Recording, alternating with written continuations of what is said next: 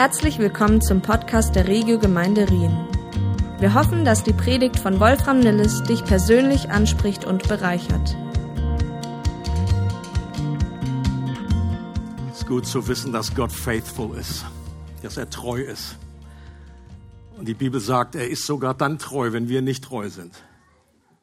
Weil diese Liebe von ihm ohne Bedingung ist äh, und nicht nur darauf wartet, dass sie irgendwie zurückzahlt und nur so irgendwie so ein Hin und Her, so ein Trade. Und um diese Liebe soll es eben auch heute gehen. Im christlichen Kuchen gibt es ja die Tradition, dass für jedes Jahr eine Jahreslosung rausgegeben wird. Nicht zu verwechseln mit der Jahreslösung. Das wünscht man sich ja manchmal so einfach so ein Satz und das ist, jetzt, das ist jetzt der Zaubersatz. Das ist die Lösung.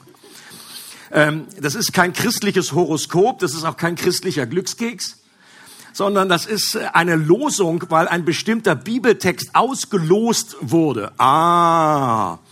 Ähm, und das ist wie so eine Art Überschrift, wie so eine Art Richtung, die über einem Jahr äh, äh, einfach ausgelost eben wird. Und ich finde das einfach eine gute Tradition. Und die geht äh, ein bisschen oder man, vergleichbar mit der Tradition, äh, dass äh, Tageslosungen ausgelost äh, auch wurden und die verteilt wurden. Das geht zurück auf die Gemeinschaft der Herrenhuter aus dem 18. Jahrhundert. Da war am 3. Mai 1728 hat Graf Zinzendorf zum ersten Mal äh, äh, Bibelverse ausgelost und die wurden damals in dieser Gemeinschaft verteilt und dann wurde am Abend das eben auch, wurde dafür gebetet, wurde Seelsorge gemacht und das hat sich über die Jahre, hat sich das, äh, bis heute ist das in über so kleine Büchel für jeden, äh, für, für jeden Tag ein Vers und über 60 äh, Sprachen ist das übersetzt worden, äh, obwohl diese Jahreslosung jetzt nicht direkt auf die Herrenhuter zurückgeht.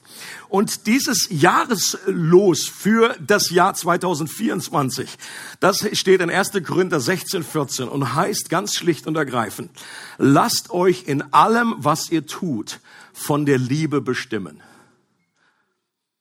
Ganz einfach. Das ist die Lösung, Leute. Vielleicht dann doch.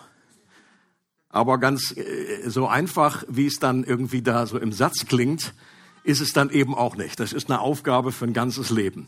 Auf den ersten Blick, wenn man das so liest, dann ist das ja fast so typisch klassisch christlich, irgendwie Liebe. Ja, Liebe geht ja immer passt irgendwie zu jeder Hochzeit auch und, und Liebe. Und das ist doch der Begriff, den man mit dem Christentum am meisten in Zusammenhang bringt. Und gleichzeitig ist Liebe wahrscheinlich der Begriff, der am schwersten zu fassen ist. Selbst für Christen weil er so unglaublich inflationär verwendet wird. Überall hörst du Liebe, Liebe, Liebe, Liebe. Und das sind einfach Millionen von Schattierungen. Und wenn du beim Google, bei Google eingetippt Liebe, da kommst du bei 396 Millionen Treffer. Und wenn du die alle durchgelesen hast, ich bin noch sehr am Anfang, dann ist man hinterher, wenn man das machen würde, wahrscheinlich genauso schlau oder noch viel, viel verwirrter als vorher und würde in seiner Playliste wieder das Lied von Foreigner suchen, das ich noch, also aus den 80ern. I wanna know what love is. I want you to show me. Was ist Liebe wirklich? Und deswegen möchte ich da ein paar Gedanken zu beitragen zu diesem Jahreslos und zwar in diesen drei, mit diesen drei Gedanken. Der erste ist das Wesen der Liebe, das zweite ist die Quelle der Liebe und das dritte ist die Gewissheit der Liebe. Die Bibel behauptet, dass die spezifische christliche Liebe, die auch ein, im Griechischen ein eigenes Wort hat, die Agape-Liebe, dass die im Wesen Gottes begründet liegt. Weil es nämlich heißt, Johannes der Jünger, der auch als Liebesapostel in die Geschichte eingegangen ist, der eine besondere Beziehung zu Jesus hatte, der einfach da an der Brust lag an dem letzten Tag, der hat ihn in besonderer Art und Weise geliebt. Und der schreibt in seinem Brief, Gott ist Liebe. Was für eine Aussage. Liebe wird, ist personifiziert. Gott ist Liebe. Er definiert, was Liebe ist. Und für Johannes eben, diesen Apostel der Liebe, waren das keine theoretischen Gedanken, sondern etwas, das er selbst als Augenzeuge erlebt hat. Er war nämlich zu der Überzeugung gelangt, dass dieser Jesus, dem er über drei Jahre lang überall hinfolgte, nicht nur ein guter, weiser Rabbi, sondern Gott selbst war in menschlicher Gestalt.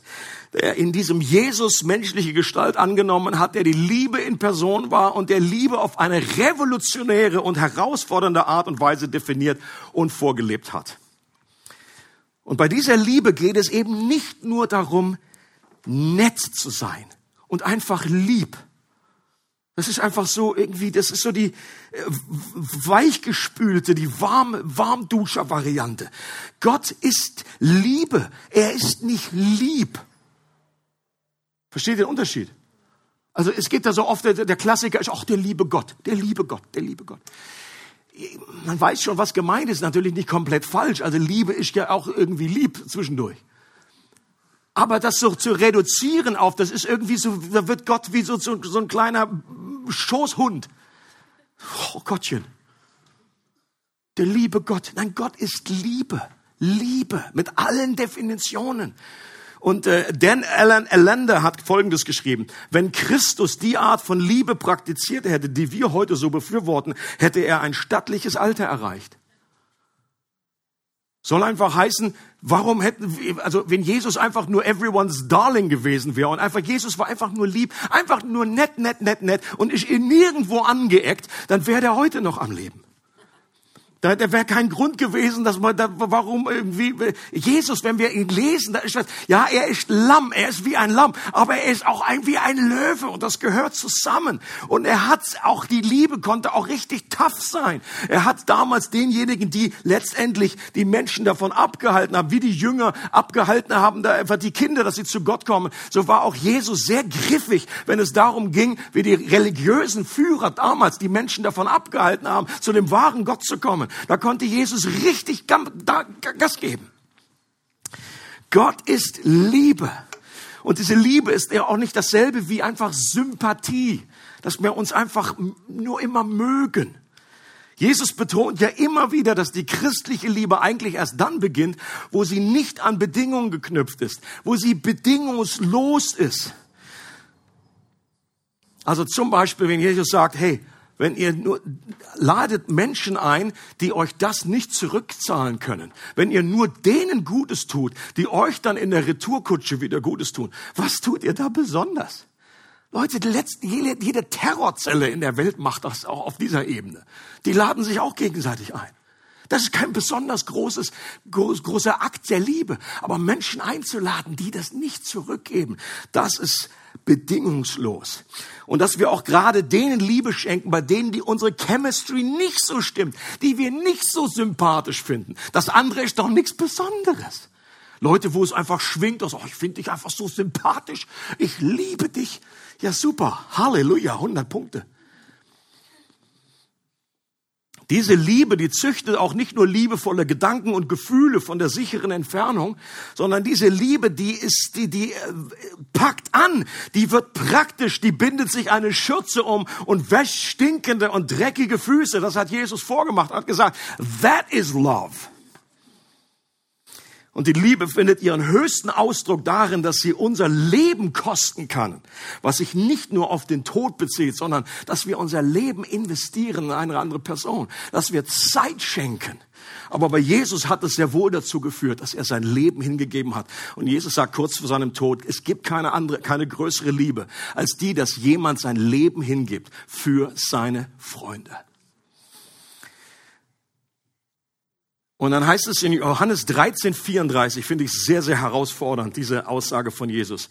An eurer Liebe zueinander werden alle erkennen, dass ihr meine Jünger seid. Oder ist das so? Ist das in meinem Leben so? Ist das in unserer Gemeinde so? Das ist eine Frage, die ich mir in letzter Zeit immer wieder mal stelle. Ist unsere Liebe zueinander, zueinander das Erkennungszeichen, für das wir bekannt sind? Wenn die Leute an die Regelgemeinde denken, denken sie da was, dann denken sie guten Kaffee, gute Musik, super aussehender Pastor, all das solche Sachen einfach. In aller, und demütig auch, demütig, demütig. Ich habe mich heute extra so ein bisschen für in Schale geschmissen. Einfach für Kaleo, das ist Kaleo. Weihnachten habe ich es nicht, habe ich es vergessen, aber heute. Wie gut sind wir darin, einander zu lieben? Leute, was unterscheidet unsere Liebe, diese göttliche Liebe, von der Liebe, die ein Gesangsverein oder ein Sportverein um die Ecke auch hat? Die haben auch eine Wertschätzung, da ist auch ein familiäres äh, Gefüge. Aber es muss doch einen Unterschied geben zu dieser übernatürlichen Liebe, die von Gott kommt. Ich sehne mich danach, so zu lieben, dass Menschen dadurch erkennen, dass wir zu Jesus gehören. Dass Jesus auch Menschen, die mit dem Glauben nichts am Hut haben, äh, an der übernatürlichen Liebe erkennen, dass es einen liebenden Gott geben muss, weil diese Art der Liebe nicht anders zu erklären ist. Und das war im ersten Jahrhundert war das der Fall. Diese die Christen, die ersten Christen, die waren so upside down, die waren so äh, so anders, so gegen die damalige Kultur. Die sind einfach durch den Wald gegangen und haben Kinder, die ausgesetzt wurden, die meisten Mädchen davon, weil die halt damals äh, irgendwie äh, nicht so zu gebrauchen waren in ihrer Sicht, haben sie einfach aufgelesen, haben die einfach mitgenommen, haben die großgezogen und Leute haben das nicht verstanden. Das war einfach, das ist crazy. Warum? Dadurch hat sich ein neues Weltbild, eine, eine, äh, eine Wertschätzung Menschen gegenüber ähm, äh, ausgebreitet. Aber äh, wenn wir das Liebesgebot versuchen einfach so umzusetzen, dann merken wir ja recht schnell, wie unmöglich das ist aus eigener Kraft und eigenem Antrieb. Also ich sage nochmal, dieser, dieser Jahresvers, der klingt ja so irgendwie so schön und so frömmeln und so schön, äh, schön christlich und alle, sagen irgendwie so, oh, je, wunderbar, alles in der Liebe. So, und wenn du das dann aber mal richtig am Montagmorgen, da wurde einfach dann der Reifen das, das Festland berührt, da wird es dann herausfordern und dieser und falsch verstanden. Auch unter vielen Christen erlebe ich, dass einfach Liebe falsch verstanden wird oder wo wir sie herbekommen, woher nehmen und nicht stehlen.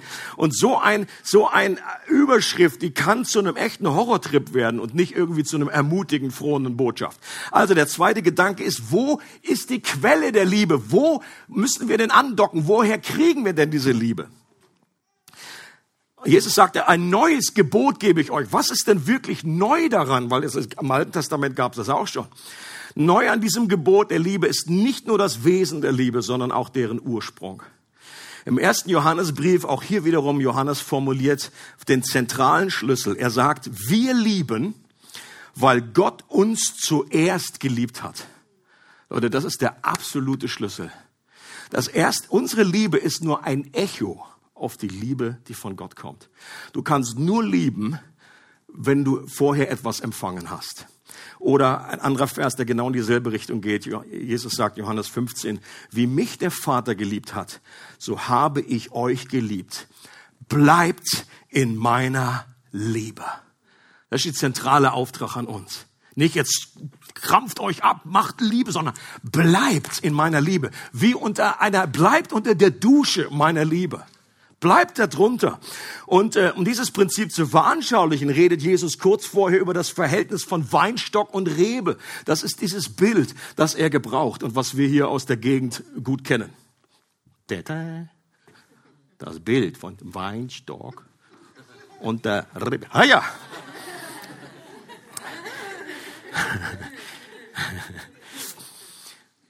Und Jesus sagt, vergleicht sich mit dem Weinstock und er sagt, ich bin der Weinstock, ihr seid die Reben. Bleibt in mir und ich in euch. Wenn ihr in mir bleibt, dann bringt ihr viel Frucht. Und die zentrale Frucht ist Liebe. Und ohne diese Verbindung zu Jesus können wir nichts tun, auch nicht lieben. Aber in der Verbindung mit ihm ist es möglich zu lieben. Aber nicht auf direktem Wege, indem wir uns irgendwie anstrengen und versuchen, als, als äh, Rebe da irgendwie Frucht hervorzupressen, sondern indem wir einfach uns wie nicht indirekt, wir wachsen indirekt, indem wir uns hinwenden und in dieser Verbindung zu Jesus bleiben. Bleibt in mir auch noch ein anderer, für mich immer wieder hilfreicher Gedanken aus dem Buch der Offenbarung. Da tadelt Jesus die Gemeinde in Ephesus. Also die Gemeinde in Ephesus, die hat einiges richtig gemacht. Und Jesus sagt, boah, ich bin echt stolz drauf über eure Werke, was ihr tut, dass ihr diese falschen Lehren durchschaut habt, die falschen Apostel und so weiter. Und dass ihr dran geblieben, dran geblieben seid, dass ihr einfach nicht aufgebt und, und, und. Aber dann sagt er, eines habe ich gegen euch, dass ihr die erste Liebe verlassen habt. Und deswegen kehrt um kehrt um, kommt, kommt zurück zur ersten Liebe. Und ich habe das jahrelang so verstanden, und viele Christen verstehen das, glaube ich, heute noch so, als wäre das eine Aufforderung, jetzt diese Intensität der ersten Verliebtheit, als sie damals zum ersten Mal Christ geworden sind, dass sie das wieder bekommen. Aber ich glaube, dass das nicht gemeint ist. Warum? Weil das gar nicht in unserer Verfügung steht. Das ist genauso wie bei einer, auf einer menschlichen Ebene auch, wenn man sich verliebt hat. Liebe wächst und Liebe verändert sich. Unterschiedliche, eine Reife der Liebe. Du kannst nicht einfach nur so anschalten, ja, jetzt hab halt, sei halt wieder verliebt. Ich sag, okay, ja, wo ist der Schalter? Hilf mir. Sei, mach einfach. Natürlich kann man Dinge fördern, kann man irgendwie auch Romantik wieder, äh, äh, man kann Dinge dazu beitragen, dass die Liebe auch erlischt, aber dass sie dann auch wieder wärmer wird. Aber so einfach dieses Verliebtheitsgefühl am Anfang, das ist etwas, was ich nicht einfach, ich glaube, dass das Jesus auch nicht meint. Er sagt nicht einfach, seid jetzt mal, jetzt reiß dich mal zusammen, jetzt sei, lieb mich mal wieder so wie am Anfang. Ich glaube nicht, dass er das sagt sondern die erste Liebe ist die Liebe, die wir bedingungslos von Gott empfangen haben. Das ist nicht unsere Liebe, sondern das ist die Liebe, die wir abholen sollen bei Gott.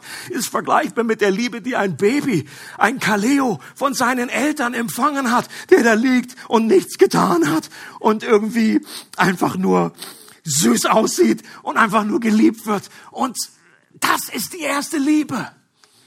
Und wir sollen zurückkehren. Das heißt, wir sollen zurückkehren zu dem in Jesus bleiben, dass wir nichts leisten müssen, dass wir einfach geliebt werden. Und aus dieser Kraft werden wir wieder die ersten Werke tun. Dritte und letzte Punkt ist die Gewissheit der Liebe. Es gibt ja so ein schönes Kinderspiel. Ich glaube, jeder hat das schon mal gemacht. Was heißt Spiel? Darf man heute gar nicht mehr so nennen äh, kommt das nächste Bild. Gänseblümchen zupfen. Man zupft die einzelnen Blätter ab und sagt, er liebt mich, er liebt mich nicht. Er liebt mich, er liebt mich nicht. Und wenn man dann die ganze Blume durchgegangen ist und man hat man, er liebt mich nicht aufgehört, dann gibt's ja noch genügend andere Blumen, die man, bis das ganze Feld abrasiert ist. So, und ich würde mal behaupten, dass, äh, also es geht ja darum, irgendwie rauszufinden, wie eine Person, die man irgendwie vielleicht dann, wenn man sich wie, was weiß ich, in der ersten Klasse, ich weiß noch, in der ersten, war es in der ersten, ich glaube, ab der zweiten und dritten hatte ich eine Freundin. So. Yvonne, Yvonne. Wenn du das jetzt hörst.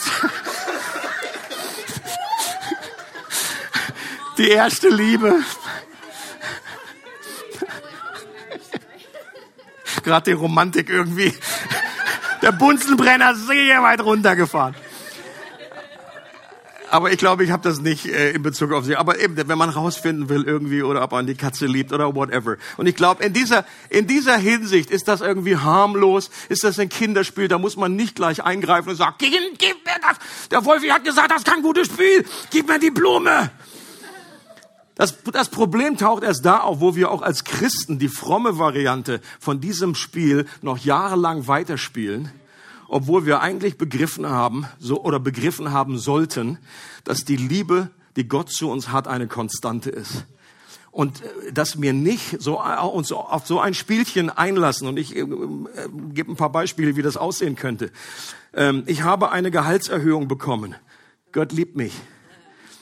Äh, ich habe gestern meinen Job verloren. Gott liebt mich nicht. Heute hat jemand für mich gebetet und ein Wort der Ermutigung weitergegeben. Gott liebt mich. Der Marder hat die Hälfte aller Schläuche im Auto verspeist. Gott liebt mich nicht. Ich bin schneller wieder genesen, als ich gedacht hatte. Praise the Lord. Gott liebt mich. Ganz viele haben für mich gebetet und die Situation ist immer noch dieselbe. Gott liebt mich nicht. Bayern hat gestern verloren. Gott liebt mich definitiv nicht. Aber ich habe ein Foto gemacht mit einigen Bayern-Stars. Gott liebt mich doch! Aber eben auch sehr, sehr tiefgehende und verletzende und schmerzende Dinge. Also alles Positive auf dieser Welt hat ja auch immer eine Kehrseite. Wenn wir uns freuen über den Babyboom und wenn äh, junge Paare Kind bekommen, das ist dann auch noch gesund. Oh, praise God. Und natürlich ist das richtig, Gott dafür zu danken. Aber was ist mit denen, die auch schon länger versuchen und bei denen es bisher noch nicht geklappt hat? Gott liebt mich, Gott liebt mich nicht. Leute, dieses Spiel ist fatal, wenn wir die Liebe Gottes dort basieren in unseren äußeren Umständen. Viele Christen finden es schwer zu glauben, dass sie von Gott geliebt sind, weil sie an der falschen Stelle nach der Bestätigung seiner Liebe suchen. Unsere Lebensumstände geben keinen sicheren Hinweis darauf, ob Gott uns liebt oder nicht. Natürlich segnet uns Gott und wir beten dafür und wir freuen uns über jede Heilung, die passiert, ist doch völlig klar. Aber äh, die Ursünde ist, dass wir, dass die Menschen selber wissen wollten, was gut und böse ist. Und das ist bis heute auch so. Wir können das nicht komplett definieren, sondern Gott muss das für uns definieren.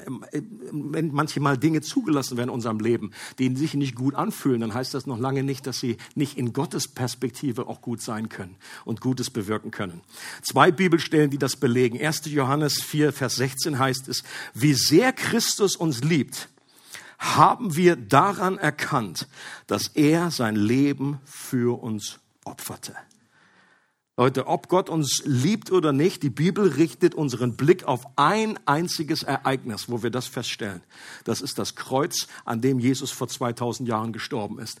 Wie sehr uns Christus liebt, haben wir daran erkannt, dass er sein Leben für uns opferte. Mach deine, äh, mach das da verankere dein Leben da drinnen. Und dann ist völlig egal, was drumrum passiert. Deine Liebe, seine Liebe zu dir ist dort drin verankert. Oder zweiter äh, Vers ist aus Römer 5, Vers 8. Gott hingegen beweist, noch stärkeres Wort, uns seine Liebe dadurch, dass Christus für uns starb, als wir noch Sünder waren. Das heißt, als du noch absolut gegen Gott gestrampelt hast, du noch nichts wissen wolltest von ihm, du nicht, nicht eine Sache für ihn getan hast, äh, wie ein kleines Baby, was noch nichts nichts irgendwie äh, konstruktiv dazu beigetragen hat, dass es geliebt wird. Es wird einfach geliebt, weil Gott Liebe ist. Er kann gar nicht anders. Gott ist Liebe und er ist nie anders. Und ein Abschnitt aus dem Römerbrief habe ich etwas äh, modernisiert und verändert auf unsere heutige Zeit. Und zwar würde der dann vielleicht so klingen. Wer oder was kann uns trennen von der Liebe Christi? Arbeitslosigkeit oder eine schlimme Krankheit, Gemeindespaltung oder Ehekrise, Alkohol oder Spielsucht, Depression oder Minderwertigkeit, eigenes Versagen oder finanzieller Bankrott, seelischer oder körperlicher Missbrauch, nagende Zweifel oder Gefühle der Einsamkeit. Nichts, absolut gar nichts kann uns trennen von der Liebe Gottes, die in Christus Jesus ist, unserem Herrn.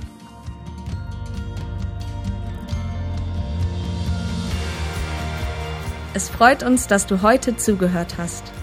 Für weitere Predigten, Informationen und Events besuche unsere Gemeindewebseite www.regiogemeinde.ch.